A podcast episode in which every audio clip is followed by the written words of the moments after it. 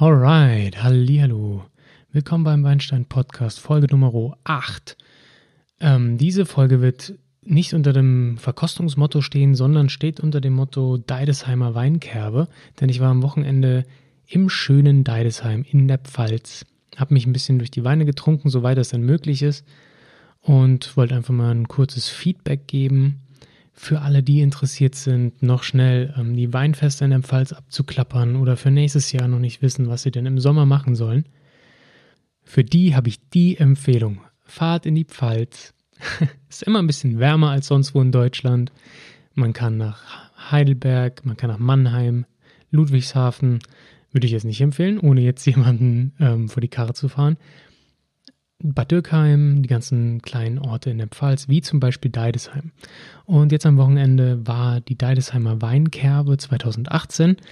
Das ist nicht mehr, nicht weniger als ein wunderschönes Weinfest in diesem kleinen beschaulichen Örtchen, das total bekannt ist für seine Weingüter. Und ähm, genau, also ich würde mal kurz einen Überblick geben, was denn da so ansässig ist. Wir haben da mehrere VDP-Weingüter. Am bekanntesten wohl Bassermann Jordan, beziehungsweise Geheimrat Dr. von Bassermann Jordan. Wir haben dort von Winning und nicht zu vergessen Reichsrat von Buhl. Diese drei Weingüter haben eine besondere Geschichte, denn die wurden 1848 getrennt. Die waren mal ein Weingut nämlich das Weingut des früheren Bürgermeisters von Deidesheim, Herrn Andreas Jordan. Die Familie wurde später auch ähm, zum Adel erhoben. Und als 1848 dann das Erbe aufgeteilt wurde, wurde das unter den Angeheirateten und äh, Kindern und so weiter verteilt. Die ganz genauen Daten könnt ihr im Internet recherchieren, falls euch solche Erbhistorien interessieren. Und dann wurde das Ganze aufgeteilt, die ganzen Rebflächen, und es entstanden drei Weingüter, nämlich ähm, Bassermann Jordan, Winning und Reichsrat von Buhl. Diese drei Weingüter haben jetzt äh, im letzten Jahrzehnt wieder zueinander gefunden, nämlich durch einen Werbeunternehmer, den äh, Herrn Niederberger. Der hat die drei wieder aufgekauft und somit sind die wieder unter einem unternehmerischen Dach. Haben schon immer ungefähr die gleichen Interessen verfolgt. Ähm, es gab jetzt keine wirklich harte Konkurrenz, aber jetzt sind sie wieder unter einem Dach. Ganz interessante Geschichte, da unterschiedliche Namen, aber grundsätzlich ähm, liegen die Weinberge alle um und in Deidesheim. Sehr bekannt sollte sein Reichsrat von Buhl aufgrund ähm, Marketingstrategien, was deren trockene Weine und vor allem den Sekt angeht. Ähm, ihr habt vielleicht schon mal gesehen, die haben, die haben einen Riesling, der nennt sich Bone Dry und auf dem Etikett findet sich ein Totenkopf. Dieser Totenkopf schaut ein bisschen aus wie bei Cinco de Mayo, diese mexikanischen Masken. Und das Lustige ist, die sind so ein Ornament, mit so Ornamenten ähm, verziert, so ein bisschen sieht das aus.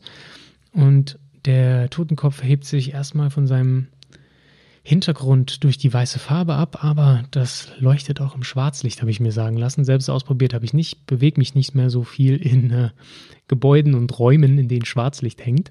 Nichtsdestotrotz wurde mir das äh, gesagt von einer netten Vertreterin von Reichsrat von Bull und den Wein kann ich auf jeden Fall definitiv empfehlen, vor allem den Sekt, liebe Leute, sowohl Rosé als auch den normalen Sekt. Ähm, der hat mich schon den ganzen Sommer begleitet auf diversen Hochzeiten, Weinfesten oder privat. Das ist quasi mein Benzin für diesen Sommer. Absolut der Hammer. Gerade der, ähm, der trockene Sekt ist wirklich ja, totale Champagnernote, da kommt richtig viel Brioche mit durch. Ich finde den von der Säurestruktur bombig. Ähm, Essen super, super, super Wein für abends ähm, zum Feiern. Wirklich ein richtiger, richtiger Feiersekt, der total elegant, geschmeidig den Rachen runterläuft. Der Rosé ist auch super. Ist nicht so meins, Rosé generell, aber ich finde den trotzdem super lecker. Nur ich könnte nicht den ganzen Abend trinken. Was ich mit ähm, der weißen Sorte schon ein, zweimal getan habe, ja. Wenn der Feiernde so viel Sekt zu Hause hat in Magnumflaschen und der andere nichts taugt, der Wein, dann ist ganz klar, damit könnt ihr den Abend füllen. Also no problem und kann ich super empfehlen. Wirklich mega lecker.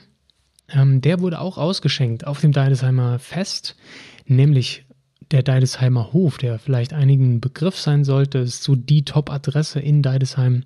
Helmut Kohl ging da sehr gerne essen.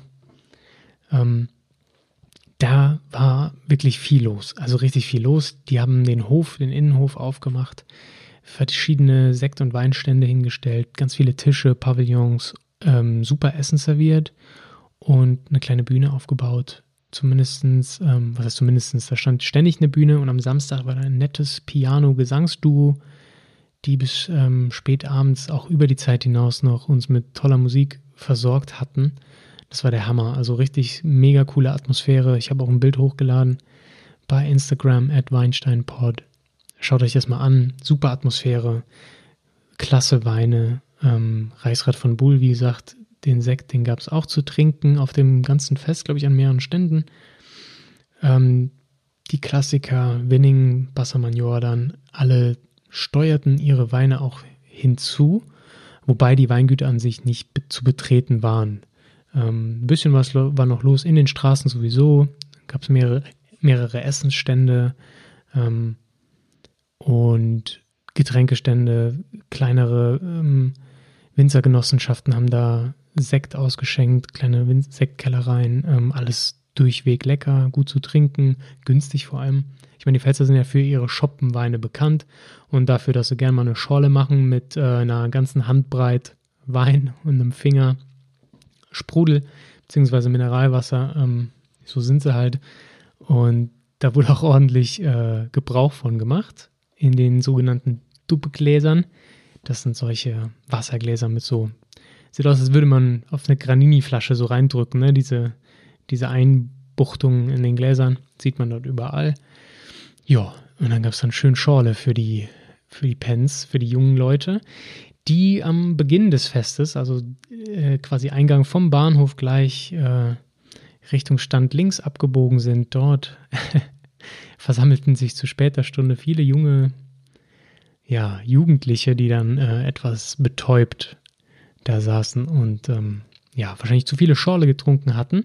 Weiter in die City, um das mal sozusagen euphemistisch, standen noch viel mehr Stände. Der Marktplatz, Rathausplatz, was auch immer, wurde bespielt von, von einer Band namens The Guitar Tigers oder wie die Pfälzer sagen, The Guitar Tigers.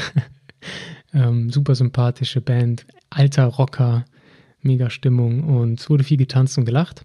Super cool.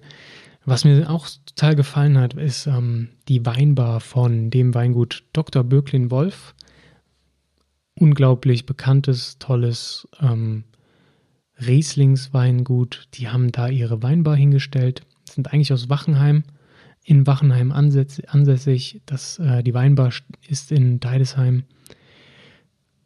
Absolute Empfehlung. Wenn ihr in der Ecke seid, geht da mal rein. Ähm, super liebes, nettes Personal, die total, die wissen alles über die Weine, die wissen wirklich super viel, total gebildet im, in Richtung Önologie super Service, äh, tolle Weine. Sie haben eine extra Ecke für gereifte Weine. Ähm, kann ich absolut empfehlen, da mal reinzuschauen. Die gehen, ich weiß nicht, 2005 oder so gehen, 2004 stehen die da drin. Ähm, man kann die Weine kaufen, man kann sich ein bisschen umschauen. Die haben Infomaterial gerade zum biodynamischen Weinbau, wofür Birklin Wolf bekannt ist, denn die machen das jetzt schon wirklich, ähm, ich glaube, seit 2005 begann die Umstellung zum biodynamischen Weinbau ähm, und man kann sich auch die Hörner anschauen dort in der Weinbar, die im Weinberg vergraben werden. Es gibt viele, viele Infos zum biodynamischen Weinbau. Also wer da in der Nähe ist und sich dafür interessiert, kann mal durchblättern, dabei schon mal einen biodynamischen Wein trinken und wird seinen Spaß damit haben, ja. Spontan vergorene Rieslinge, super spannend. Und ich habe dort getrunken einen wie heißt er? Ich, genau, vom Ruppertsberg, der Riesling 2014.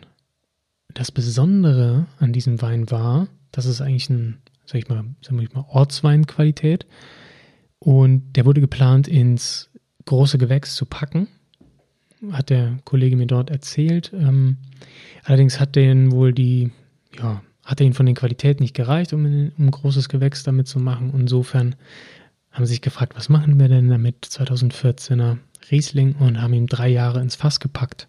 Jo, 2017 kam der dann auf den Markt. Und das haben wir jetzt davon. Ähm, ein gereifter, trockener Riesling. Mal was ganz anderes. Viele kennen das ähm, Spätlesen, Kabinett und so weiter gerne mal reift, die wenig Restzucker haben, aber vielleicht viel Konzentrat. Hier, das ist halt ähm, trockener Riesling, der einfach mal drei Jahre da lag im, im Fass, dann noch ein bisschen auf der Flasche. Und ich muss sagen, cooles Erlebnis. Also der beißt richtig von der Säure. Trotzdem haben wir diese ähm, gereiften Noten. Wir haben das, die Petrolnote, die für gereiften Riesling einfach ähm, normal ist und auch total einfach mir so ein Schaudern über den Rücken jagt, da ich da eigentlich immer nur, ja, weiß ich nicht, Weine von 1980 oder sowas mit verbinde. So stark ausgeprägt war es natürlich nicht, aber diese leckere Petrolnote kommt raus. Wir haben leichte Karamelltöne. Ich fand Quittengelee habe ich geschmeckt. Und auch so eine, so eine Aprikosenmarmelade, das ging alles schon in die richtig gereifte Richtung rein. Also total tolle Anklänge, ohne dass man jetzt sagt, boah, der ist aber süß. Ähm, sondern richtig knackige Säure. Eigentlich ein stinknormaler, trockener Riesling mit gereiften Noten total spannend. So habe ich das in der Art noch nicht getrunken. Und mir wurde gesagt, dass das jetzt in Zukunft jedes Jahr beibehalten wird, dass es mal ein Fass oder ein paar gibt, ähm, die ein bisschen länger lagen. Und wenn ich es richtig verstanden habe, der ist nicht mehr im Verkauf, der ist schon ausverkauft, aber der kostete wohl so um 19 Euro die Flasche. Kann man machen, wenn man bedenkt, dass die anderen Ortsweine 18 Euro kosten bei Birklin Wolf finde ich das absolut einen coolen Preis für mal was ganz anderes. Kann ich also auf jeden Fall empfehlen.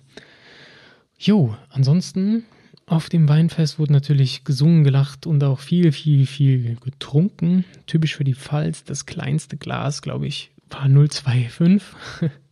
Ist, wenn man jetzt da rumläuft, um sich ein bisschen verschiedene Weine ranzutrinken und mal ein bisschen rumzuprobieren, ein bisschen viel. Muss man schon gestandener Trinker sein. Was ich jedem empfehlen würde, auch wenn es finanziell nicht unbedingt die cleverste Rechnung ist. Aber kauft euch eine Flasche. Kauft euch eine Flasche, wenn ihr mehr als eine Person seid, teilt das Ganze auf, da habt ihr mehr von, könnt mehr probieren. Ähm, vor allem die besseren Weine gibt es nur flaschenweise zu kaufen meistens. Dann alles, was irgendwie eine Lagenbeschreibung hat, ist meistens aus der Flasche. Aber es lohnt sich, die Jungs und Mädels dort, die wissen auf jeden Fall, wie man Wein serviert, wie man Wein kalt hält und so weiter. Das ist ein absoluter Experten, da macht der nichts falsch. Das kann ich auf jeden Fall empfehlen. Generell in der Pfalz, man kommt super schnell ins Gespräch. Man wird mal vielleicht dumm von der Seite angemacht, aber es ist immer lieb gemeint. Ähm, wir haben viele Leute aus der Umgebung dort getroffen, Heidelberg, Mannheim und so weiter. Trifft sich natürlich auch mal ein bisschen die, äh, ja, die High Society der Weinregion, ähm, aber davon nicht abschrecken lassen. Alles total nahbare Leute und ja, mega Stimmung. Richtig cool. Was ich noch ähm, getrunken habe, was mir gut gefallen hat für so ein, ja, ich sag mal, ein Schoppewein, ne, ähm, ist ein halbtrockener Wein, ausnahmsweise. Hatten wir hier im Podcast, glaube ich, noch gar nicht. Werde ich irgendwann mal noch zu einer Sitzung, eine Sitzung, eine Episode zu aufnehmen. Und zwar war das von dem Weingut Lukashof Forst, ähm, der Forster Schnepfenflug Riesling halbtrocken. Wer sich dafür mal interessiert und ihn findet, kann ihn gerne mal kaufen. Ist eine absolute Empfehlung von mir. Super für abends, wenn es lauwarm ist, zu trinken, läuft. Super Trinkwein. Ich würde nicht sagen, dass der halbtrocken ist im Sinne von, ähm, der ist eher im, im niedrigeren Bereich des Restzuckers, was halbtrocken betrifft.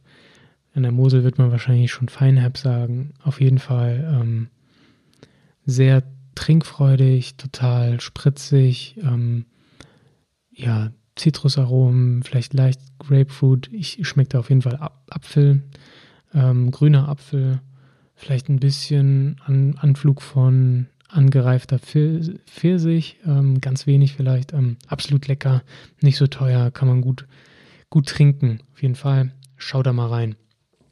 Ähm, ja, bleibt mir nicht viel zu sagen. Das war ein kurzer Podcast. Mal kurz ein paar Eindrücke zu Deidesheim. Ähm, absolute Empfehlung wert. Die ganze Region ist sowieso der Hammer im Sommer.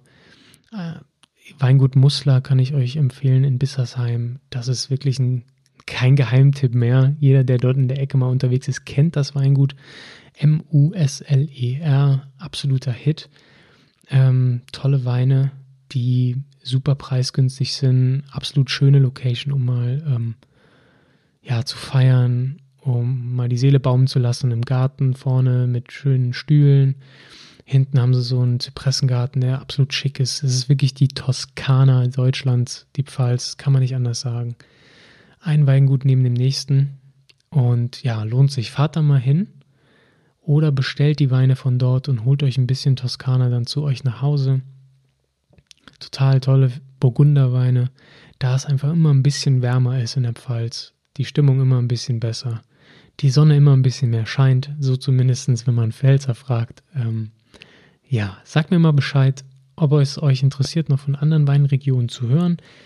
Ich werde demnächst ähm, im Herbst mal zu jeder großen deutschen Weinregion einen Podcast aufnehmen. Hier, das war wirklich nur speziell zum, zum Deidesheimer Weinfest, weil ich die Impressionen mal rüberbringen wollte. Schaut auf Instagram vorbei, guckt euch die Stories an, solange sie online sind.